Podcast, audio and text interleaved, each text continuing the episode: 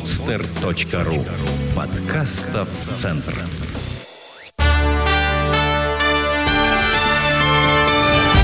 Прямая линия с Радиславом Гандапасом. Два раза в месяц легендарный бизнес-тренер отвечает на вопросы слушателей podster.ru.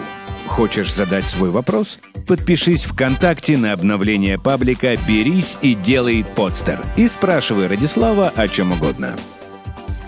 Э, всем здравствуйте! В эфире подкаст «Прямая линия» с Радиславом Гандапасом. Меня зовут Михаил Кокин, и сегодня мы с Радиславом. Радислав, здравствуйте. Да, здравствуйте, Михаил, и все, кто нас слышит сейчас.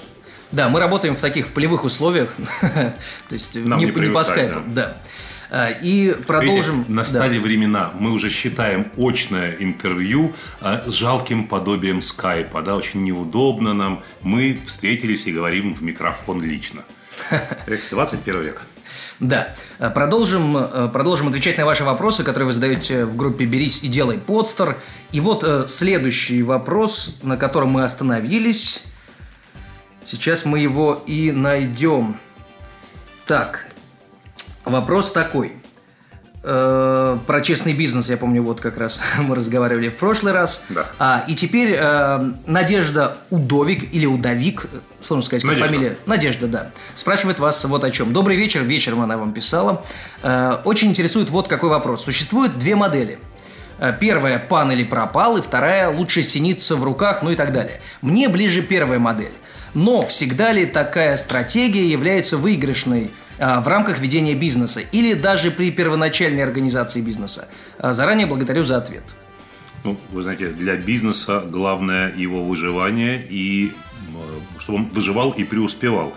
Если стратегия пан или пропал, э, риски слишком высоки, например, конкурентная борьба, да, в конкурентной борьбе вы можете пойти в банк потерять бизнес. Ну, мудрость руководителя в том и заключается, чтобы выбирать стратегию в зависимости от ситуации и целей.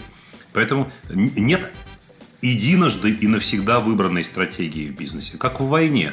Есть общая стратегия и есть по ходу дела меняющиеся обстоятельства, в рамках э, в связи с которыми стратегия пересматривается. Более того, есть общая стратегия компании, а есть стратегия в отношении неких территорий, других игроков рынка и так далее.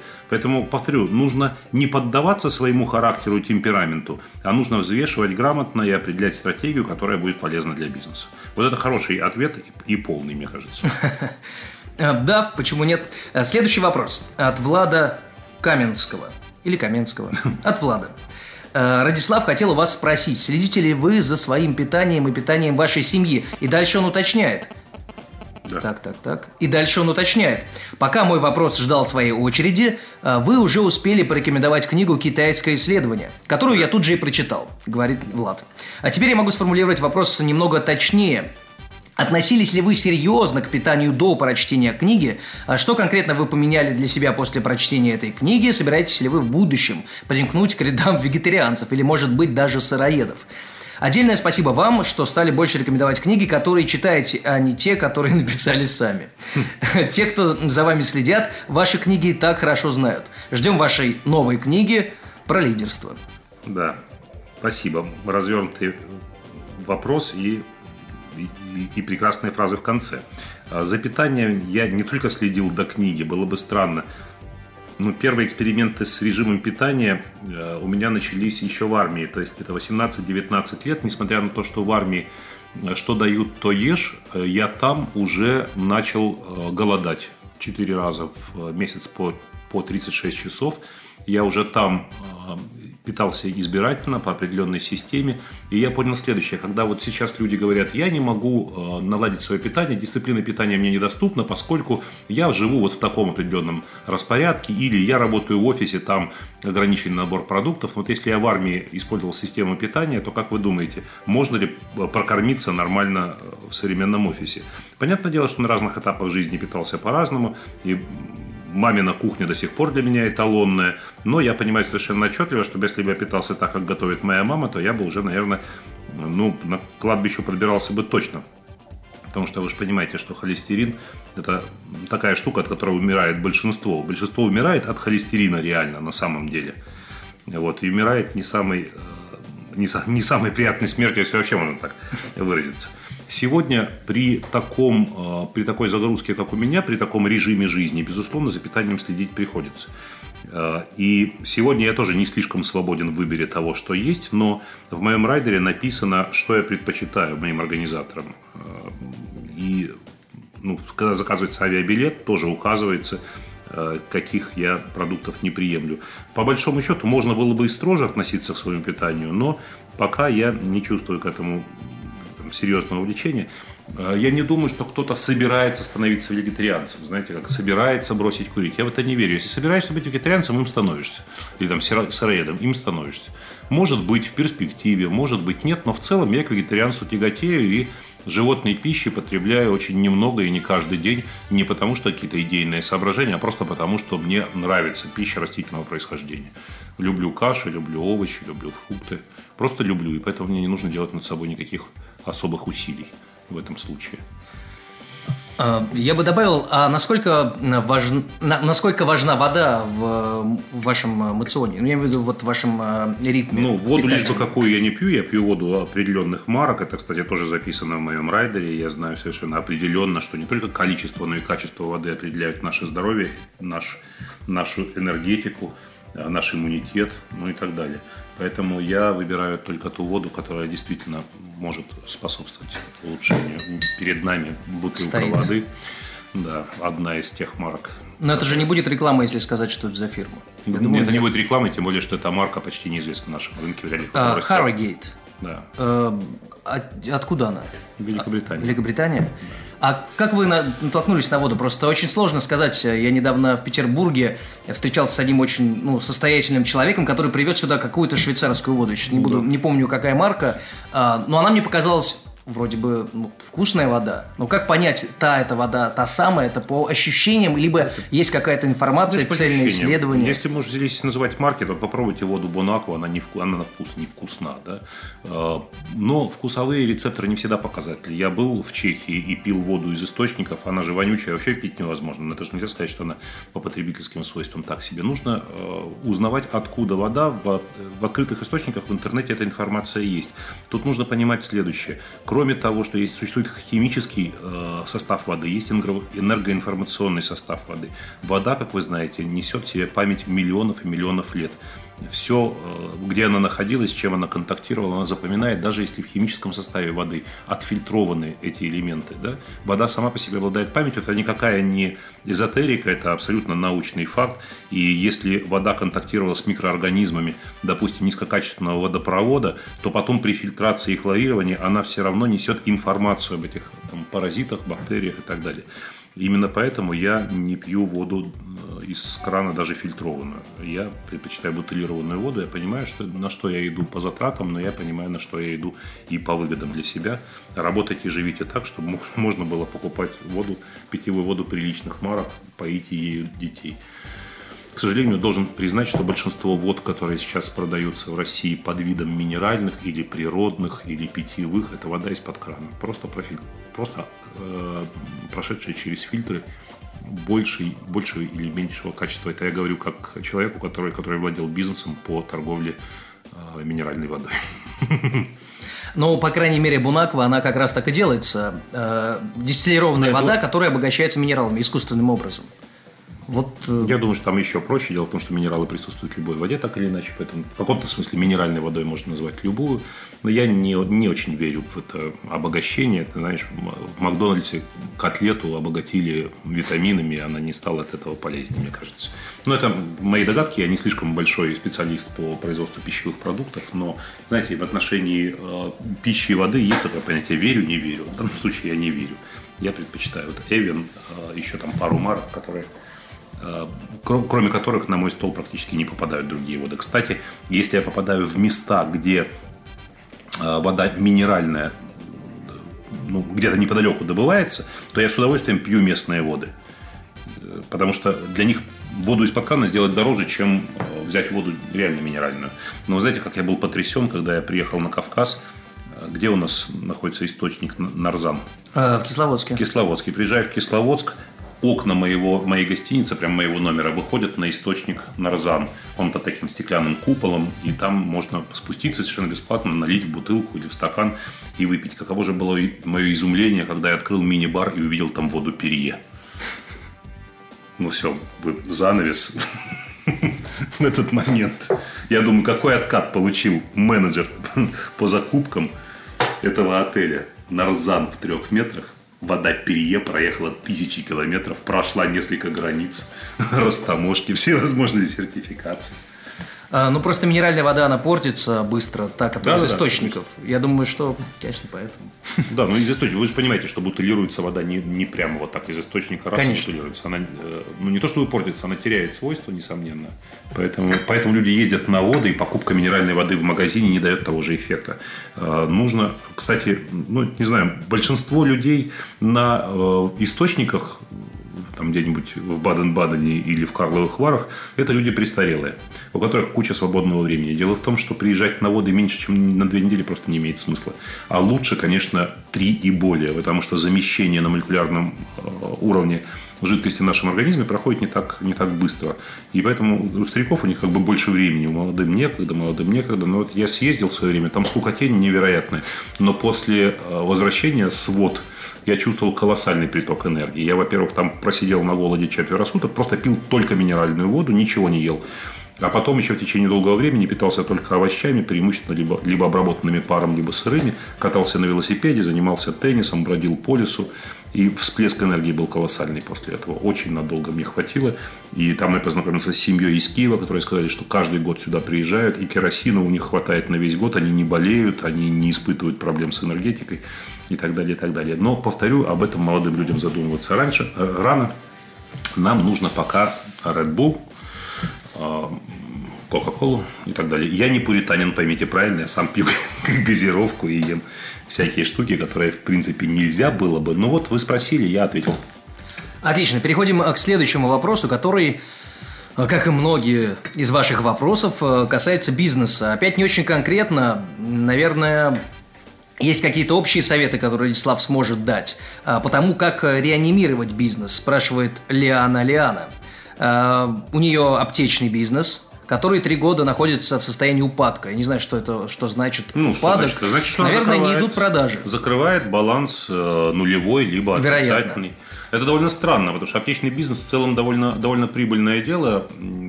Посмотрите, знаете, в, в аптечном бизнесе кто-то шутил, говорят, есть три, э, три фактора успеха. Location, location и location. Посмотрите, где расположено. Может быть, это непроходное место. Может быть, вы находитесь вблизи аптеки из крупной аптечной сети, и поэтому люди на узнаваемый бренд клюют. И вообще, по большому счету, не худший вариант продаваться. Дело в том, что ваша точка, на которой уже какой-никакой, а поток клиентов сформирован, она может быть привлекательна для уже существующих аптечных сетей. Поэтому можно не ждать предложения от крупного игрока, а попытаться выйти на него с предложением продать ему эту точку. При этом, что значит продать? Ну, э, аптека не родина и не ребенок, поэтому продавая аптеку, вы совершаете выгодную сделку, а вовсе не придаете там свои интересы, годы своей жизни. Кроме того, скажу, что вы можете сохранить за собой позицию руководителя, вы можете получать какой-то опцион, то есть некую долю от, долю от прибыли и так далее. Вы можете выторговать очень привлекательные условия. Вам не обязательно выходить из этого бизнеса. Вы можете получить эти деньги кэш-ин, да? то есть вы можете их получить от крупного игрока и реинвестировать их на развитие вашей же аптеки. При этом а, формы собственности бывают очень разные. Бывает так, что каждая аптека является отдельным юридическим лицом, и они входят, их объединяет только бренд, некая франшиза общая. Поэтому это может быть очень выгодным для вас ходом. Дело в том, что мы живем в стране, в которой ну, глобализация – это а, совершенно естественный процесс. Люди доверяют только крупному, только крупному, а мелкое всегда вызывает Э, некое недоверие, хотя аптека, она есть аптека, да, и аспирин, свойства аспирина не меняются от того, куплен он в аптеке 36,6 или куплен он в аптеке «Твое здоровье», например, никому не известно. Но, тем не менее, нужно это понимать. Нужно понимать рыночные механизмы, маркетинговые механизмы. Э, повторю, аптечный бизнес находится на той стадии развития в России, которая делает его неуязвимым в кризис. Аптеки очень мало теряют, если вообще теряют. Люди лечиться будут в любом случае. Дело другое, что люди будут переходить на более Э, доступные препараты на так называемой генетике, препараты с похожими названиями и такими же, собственно, потребительскими свойствами, но, но дешевле, но все равно поток останется, поток будет положительный. Для меня очень странно, что аптека убыточна. Думайте, почему. Думайте, почему, ищите, наймите консультанта, лезьте в интернет, ищите информацию. Существует специальный маркетинг аптек, вот специальное направление. Э, поищите фильм, который называется «Аптека. Принципы построения эффективной розницы». Есть такой видеофильм учебный, который мы в свое время делали совместно с э, поставщиком фармацевтической продукции компании Протек. Посмотрите, может быть, там чего-то вы не дорабатываете где-то. Как работает, э, как работает первостольник? Вот этот вот человек, который как, как хостес в ресторане, который принимает э, приходящих, как он работает, правильно ли он работает по стандартам. Здесь есть еще один нюанс. Первостольник обязан человеку предложить препарат в среднем ценовом сегменте. Если увидит, что человек реагирует на это э, в общем, с готовностью, он должен предложить более дорогой препарат. Если видит, что не готов, должен предложить более дешевый. За счет этого получается, что у вас никто не уходит без покупки.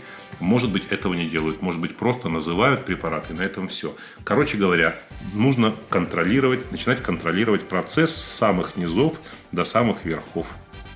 А, ну и есть э, ну, достаточно много кейсов э, общемировых. Я не знаю на самом деле, насколько американский опыт э, переносим, ну, можно перенести на почву России, но, по крайней мере, аптеки типа Walgreens, которые совершили прорыв как раз за счет э, location, location, location. Это, да, которые появились а, на заправочных станциях? Э, в том числе, ну, у которых были точки на углу, чтобы был вход э, с одной mm. улицы, и с другой. Они специально в убыток себе долгое время их скупали, но потом вышли на невероятную прибыль. Может быть, стоит почитать о том, как это делали ну, на Западе. странно, что задают вопрос мне, человеку, не связанному с фармацевтическим бизнесом а не задают вопрос, допустим, специалистам. Существует мировой опыт столетий, накопленный в отношении аптек. Поэтому ну, пользуйтесь им как-то, подключайтесь к нему. Не делайте все, каждый бизнес-проект как уникальный и впервые появившийся на свет. В каждом бизнесе уже есть наработанный опыт другими людьми. Подключайтесь, пользуйтесь.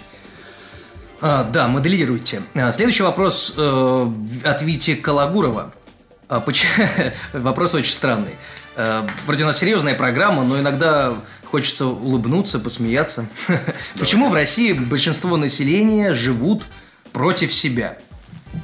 Ну, вы знаете, суицидальный синдром – это нормальная вещь.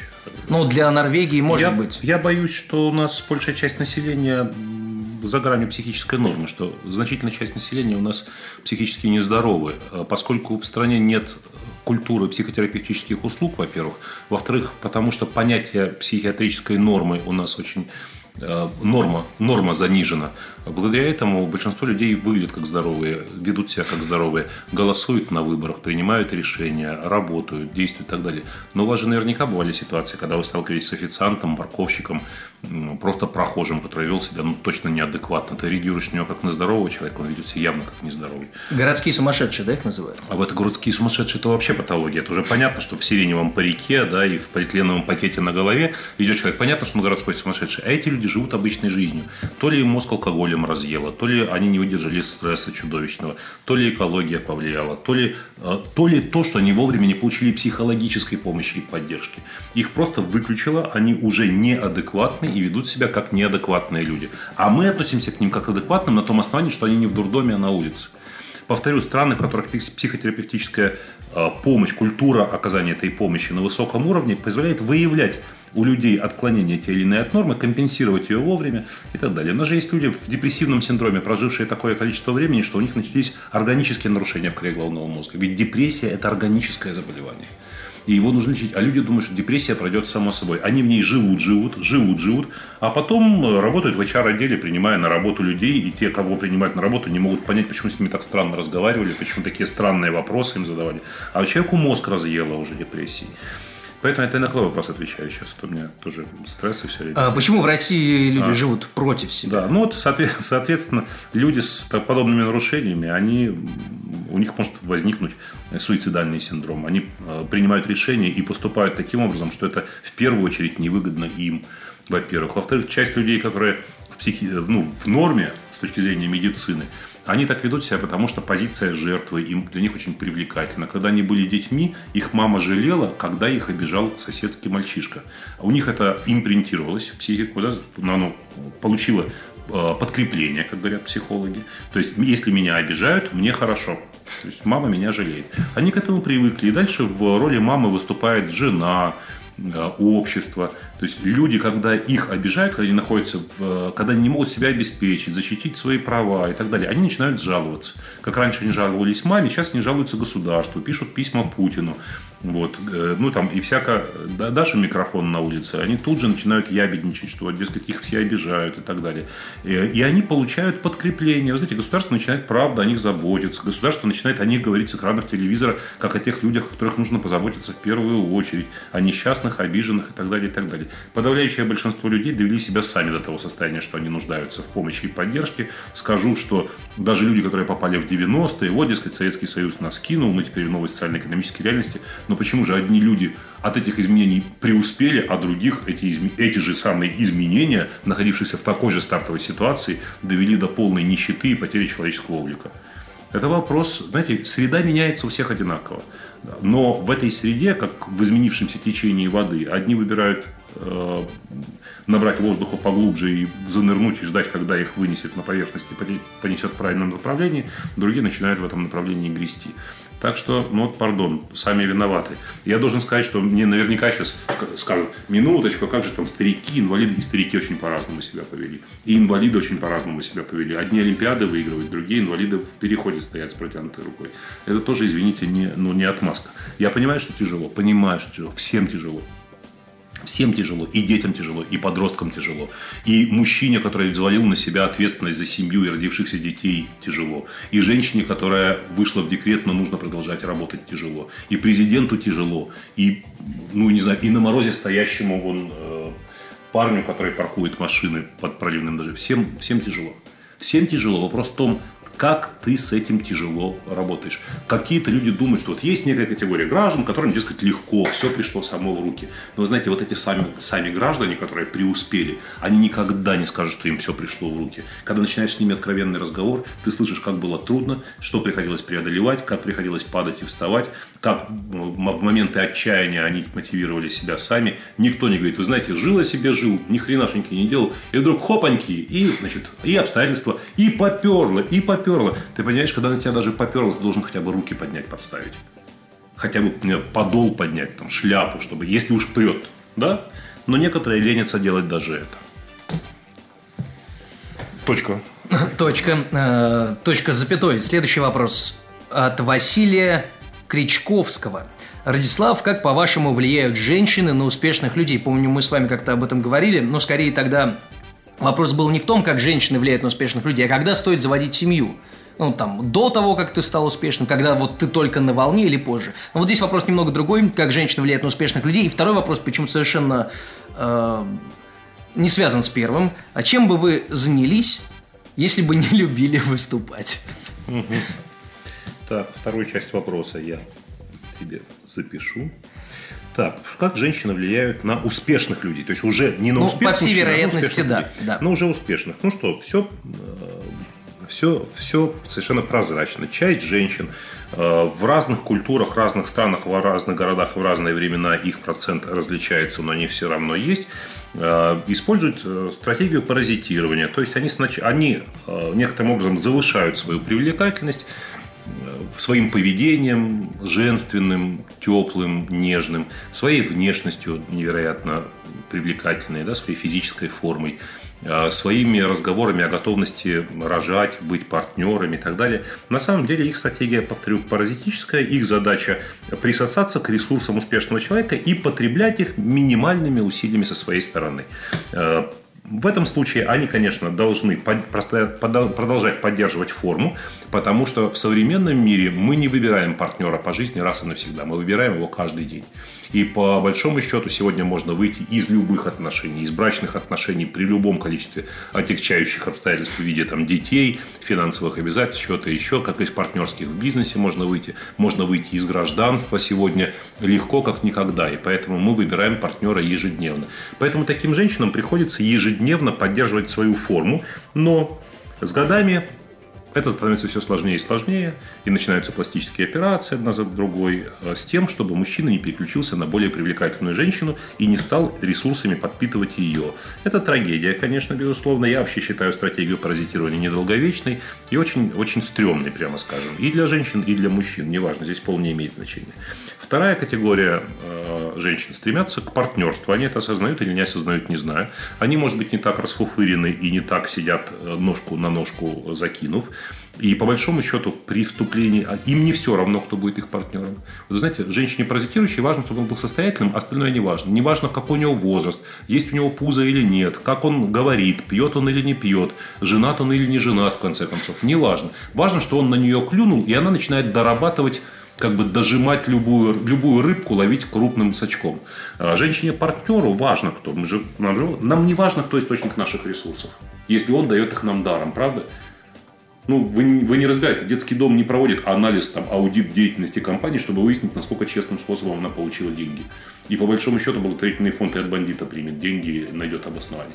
Но вы не возьмете бандита в партнеры. Вы не возьмете в партнера растратчика, там, человека недостойного. Точно так же женщина-партнер, она очень избирательна. К ней еще пойди-ка пойди набейся в партнера. Она предпочтет одиночество, чем жизнь с недостойным человеком. Поэтому она будет, она будет выбирать, она будет сопротивляться, она будет вступать с вами в контрактные отношения. Она будет вам, в отличие от женщины-паразита, она будет задавать вам правила отношения. То есть правила партнерства, она не потерпит вот такого отношения, вот такого поведения, вот такого живота или там, э, не знаю, чтобы вы параллельно имели отношения где-то на стороне. Э, ну и понятное дело, что в течение жизни э, это сохраняется. Такая женщина следит за правилами, за и так далее.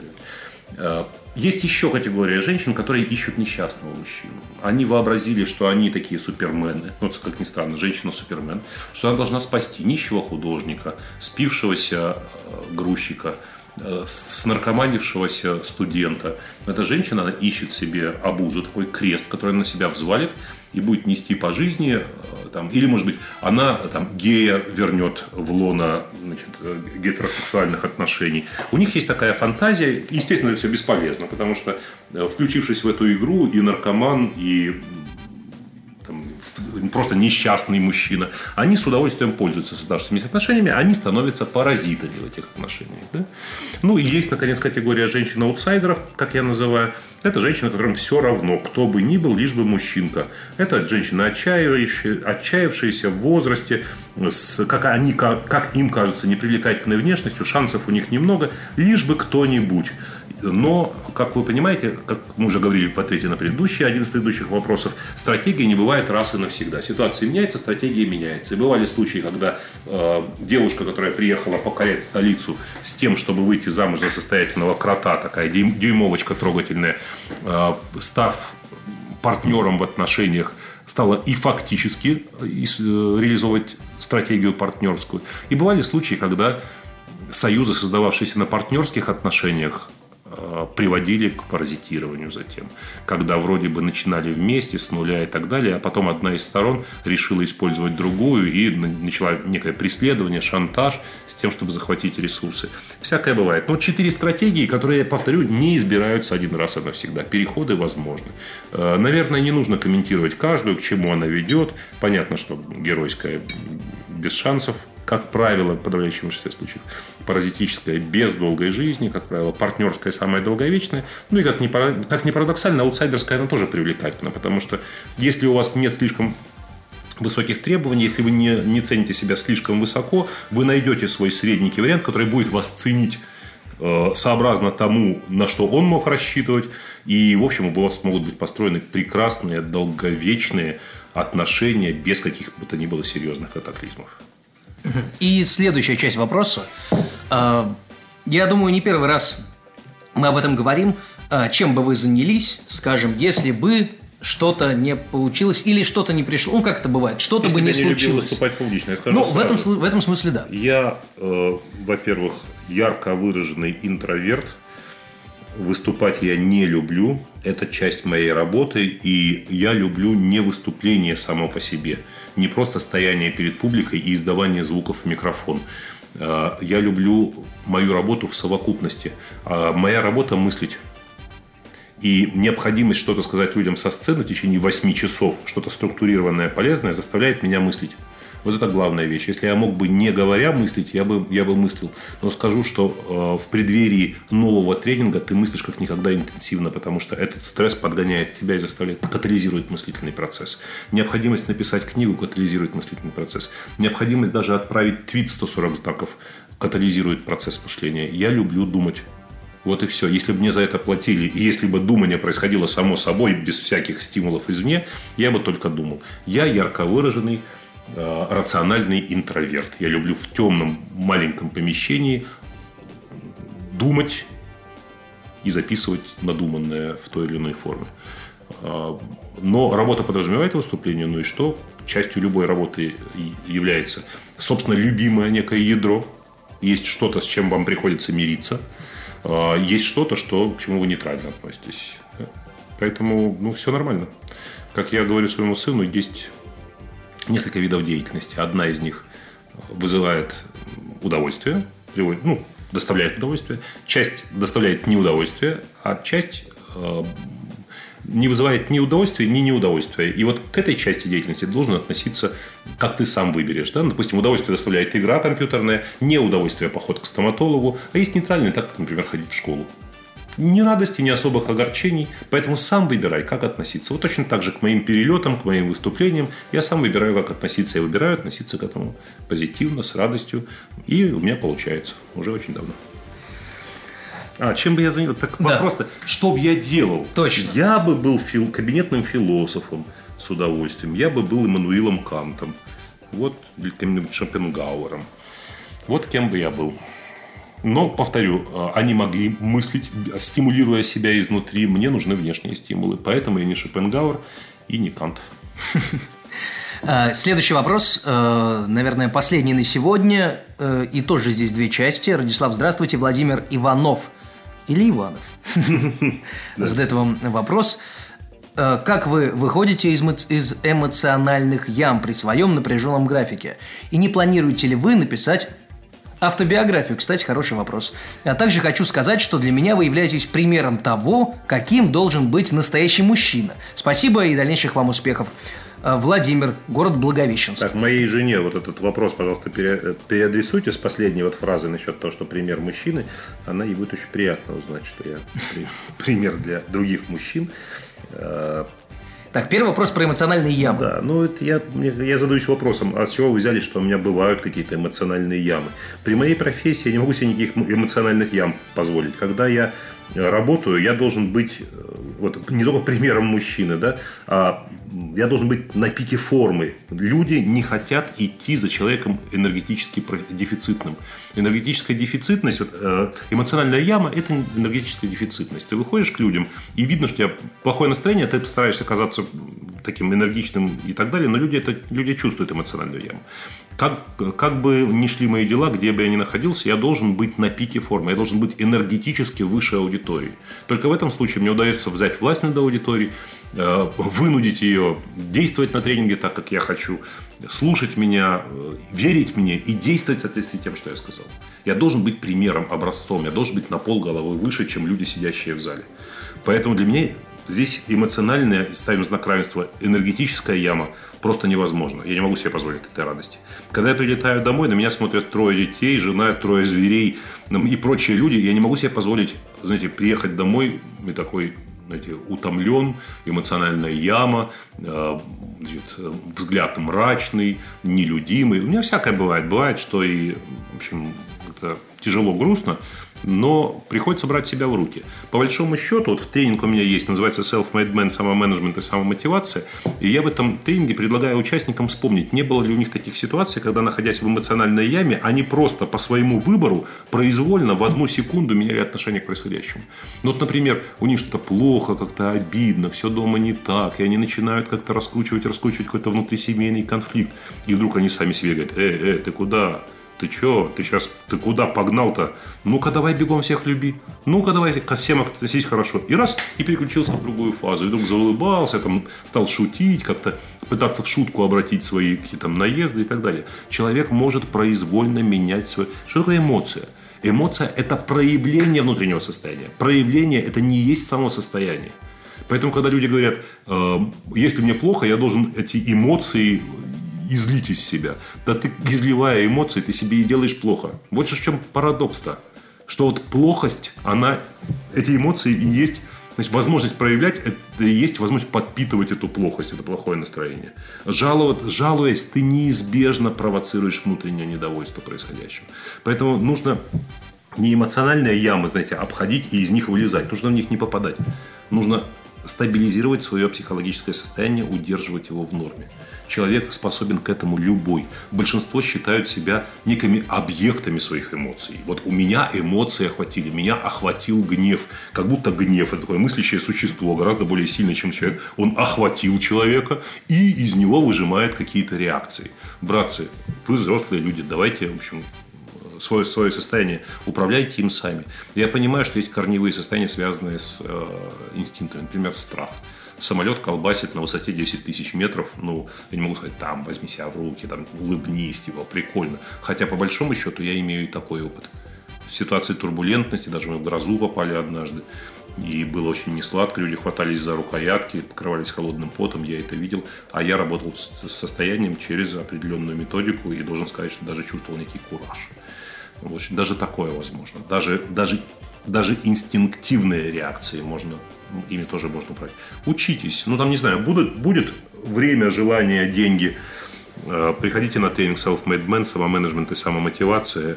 Он, в частности, раскрывает эти инструменты, инструменты управления своим состоянием. Ну, мне кажется, это только часть этого вопроса. Часть, потому что ну вот прекратить самопоедание, прекратить раскручивать этот, этот маховик в себе, да, это одно. Но постоянно быть на пике это формы гораздо проще это сложно. переключить энергию в другую сторону. Ну, если вы живете на высоком уровне э, психоэмоциональной нагрузки, вам переключить легче, чем затормозить маховик.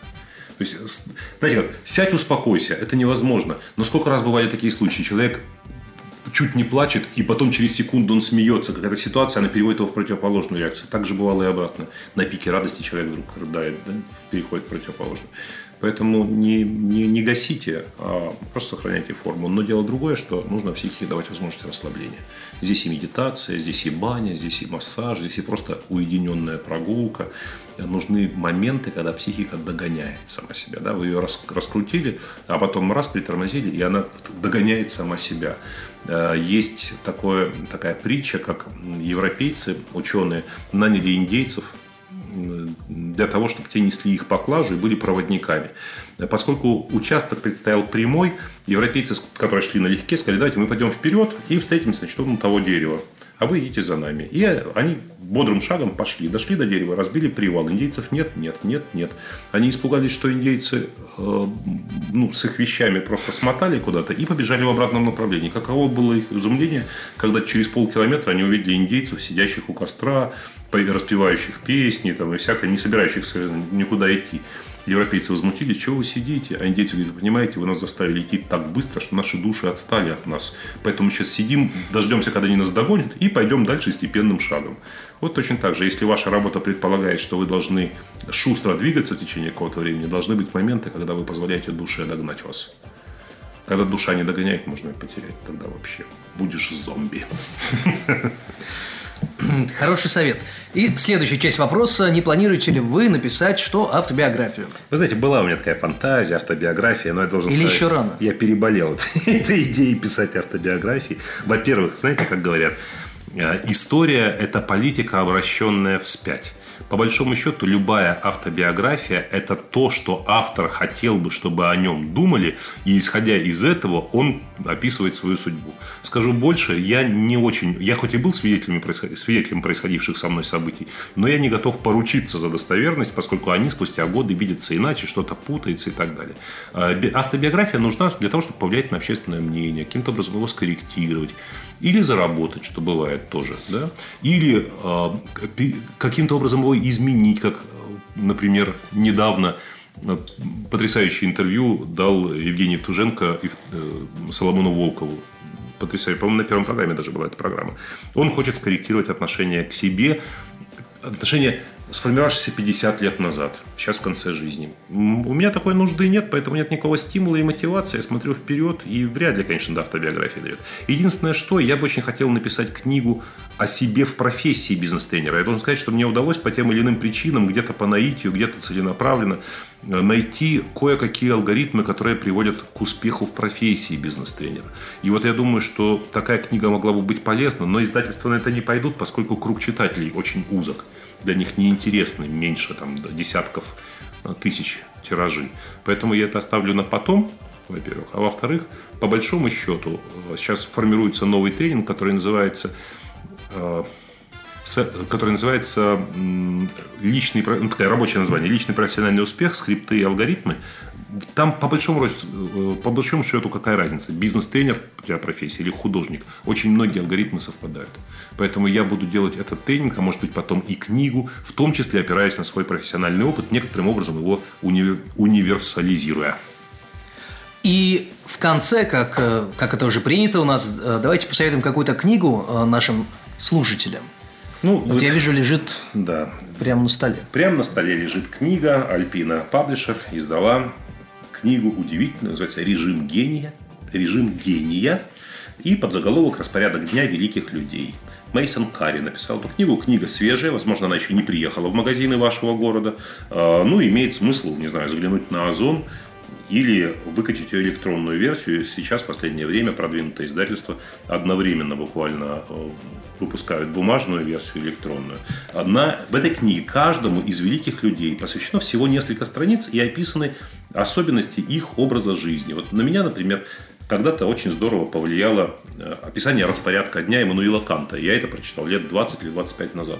И должен сказать, что его привычка ежеутренне обливаться холодной водой, как ни странно, при всем при том, что я знал это ну, пользу контрастных, э, контрастных температур и до этого, вот именно пример Мануила Канта заставил меня э, обливаться холодной водой, что я делаю до сих пор например. Да? Также Иммануил Кант каждое утро в одно и то же время совершал длительную прогулку, в ходе которой размышлял. А, до сих пор это сохранилось. И вот сегодня, несмотря на то, что у меня масса дел, есть чем заниматься, я беру собаку гуляю и гуляю вдоль реки час. И должен сказать, что с таких прогулок я принес идей гораздо больше, чем вот из этого кабинета.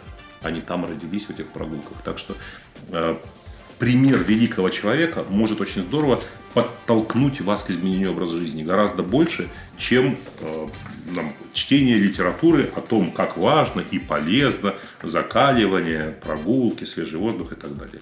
Дело другое, что в этой книге большинство великих людей ни о чем не говорят русскому читателю, потому что все это при, по преимуществу продукт англосаксонской культуры, европейской культуры, но вот я сейчас листаю Марсель Пруст, Марсель Пруст, едва ли не, не благодаря Владимир, да, Владимир тоже о нем хотел сказать. Большинство да. из нас, ну, Джона Абдайка еще знают, э, ну, Стефорда знают, может быть, но большинство, э, вот Ази Казимов. Окей. Ну, конечно, да.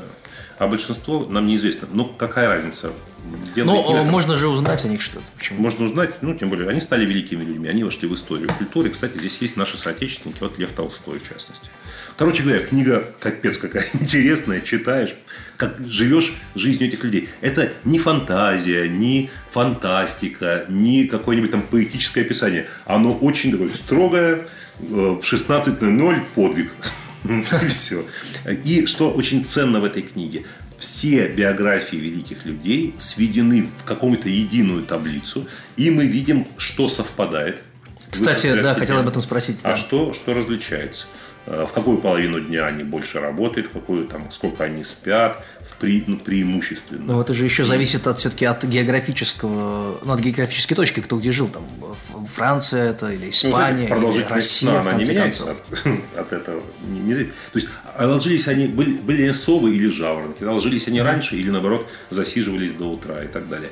Э, это совершенно не означает, что прочитавший эту книгу автоматически станет гением и войдет в следующее издание через сто лет, но, во всяком случае, выводы можно сделать, и это, во-первых. А во-вторых, полюбопытствовать. Это очень, очень интересно оказаться э, с Бетховеном в одном кабинете, в спальне, э, в туалете, там, где вы никогда не оказываетесь, слушая его произведения или читая его биографию.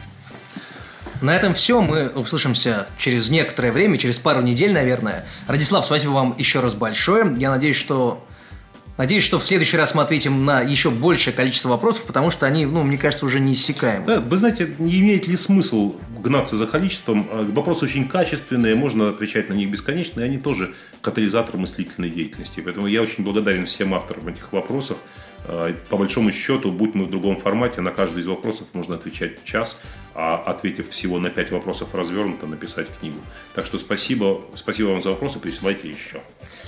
Счастливо! Сделано на podster.ru Скачать другие выпуски подкаста вы можете на podster.ru